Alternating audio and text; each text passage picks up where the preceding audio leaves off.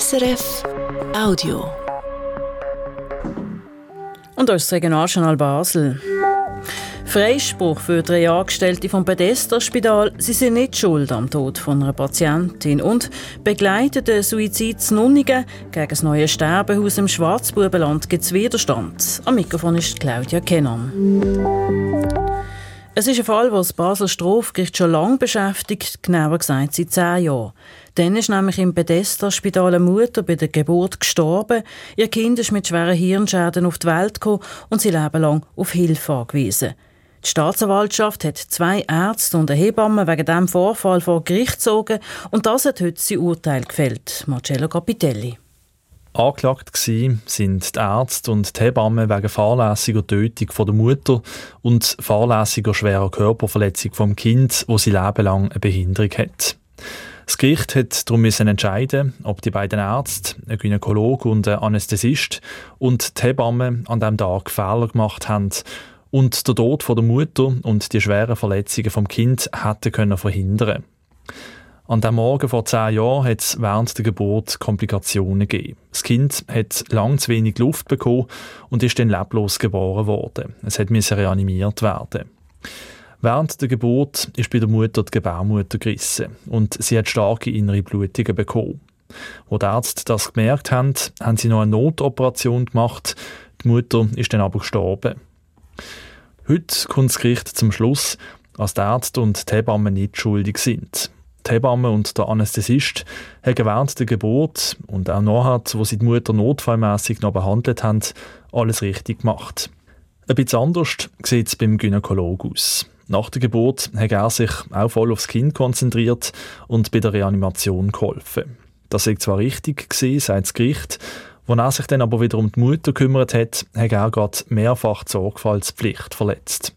Er hat zum Beispiel schneller einen Ultraschall von der Frau machen. Dann hat er die inneren Blutungen schneller gesehen.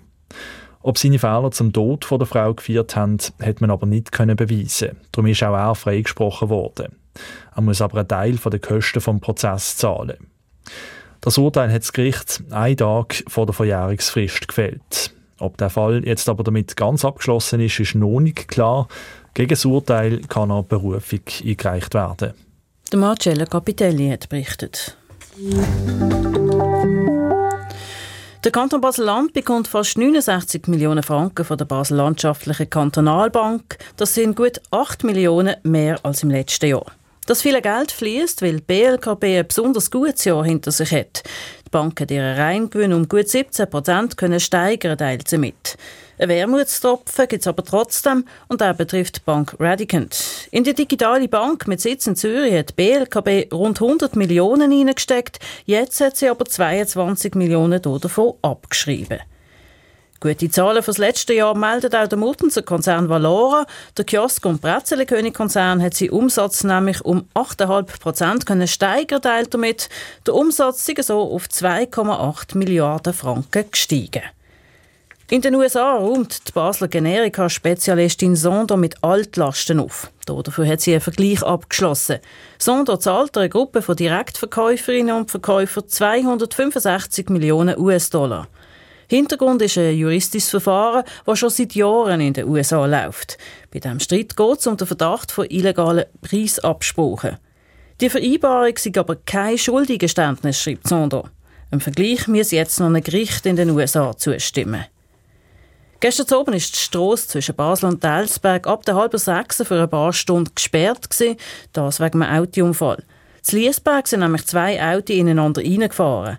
Die Lenker von beiden Autos haben sich dabei verletzt, einer sogar schwer.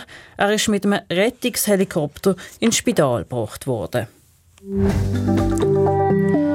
Es ist ziemlich schnell gegangen, zu Nunnigen im Solothurner Schwarzbubenland. Erst vor kurzem hat die Stiftung Pegasus in der Gemeinde nämlich ein Haus mit Umschwung gekauft. Jetzt hilft die Stiftung dort schon Menschen beim Sterben. Freitodbegleitung nämlich. Über das sind die Nunnigen aber nicht alle glücklich und der Gemeinderat ist am Abklären, ob hier überhaupt alles legal abgelaufen ist. Mehr dazu vom Ralf Heiniger.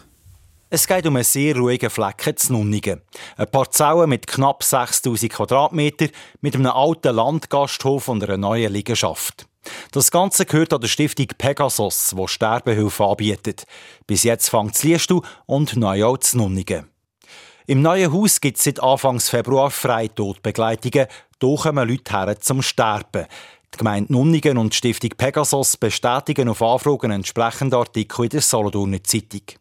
Für ihn sei das Ganze eine Überraschung, sagt der Philipp Muster, Gemeindepräsident von Nunnigen. Wir sind Anfang Februar auch informiert worden im Gemeinderat und äh, haben das auch so direkt erfahren, also wirklich auch einen Tag bevor die Anwohner das erfahren haben.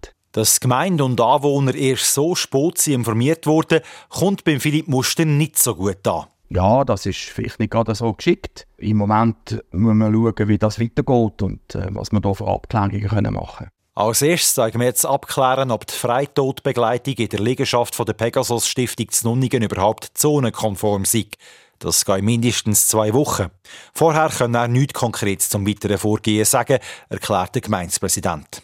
Aber klar sei die Stimmung wegen dem ganzen Znunnigen nicht besser geworden. Selbstverständlich wissen wir, wir haben auch sehr viel Telefon bekommen von Anwohnern äh, und ihre Sorgen nehmen wir natürlich sehr ernst. Die Stiftung Pegasus hat nur schriftlich zu unseren Fragen genommen.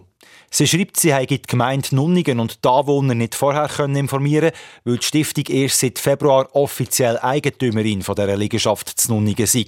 Und wir haben das Haus mit viel Bedacht ausgewählt, da weder Gebäude noch Zufahrt von außen einsehbar sind. Für Sichtschutz sorgen die Bauweise des Hauses sowie geeignete Bepflanzung.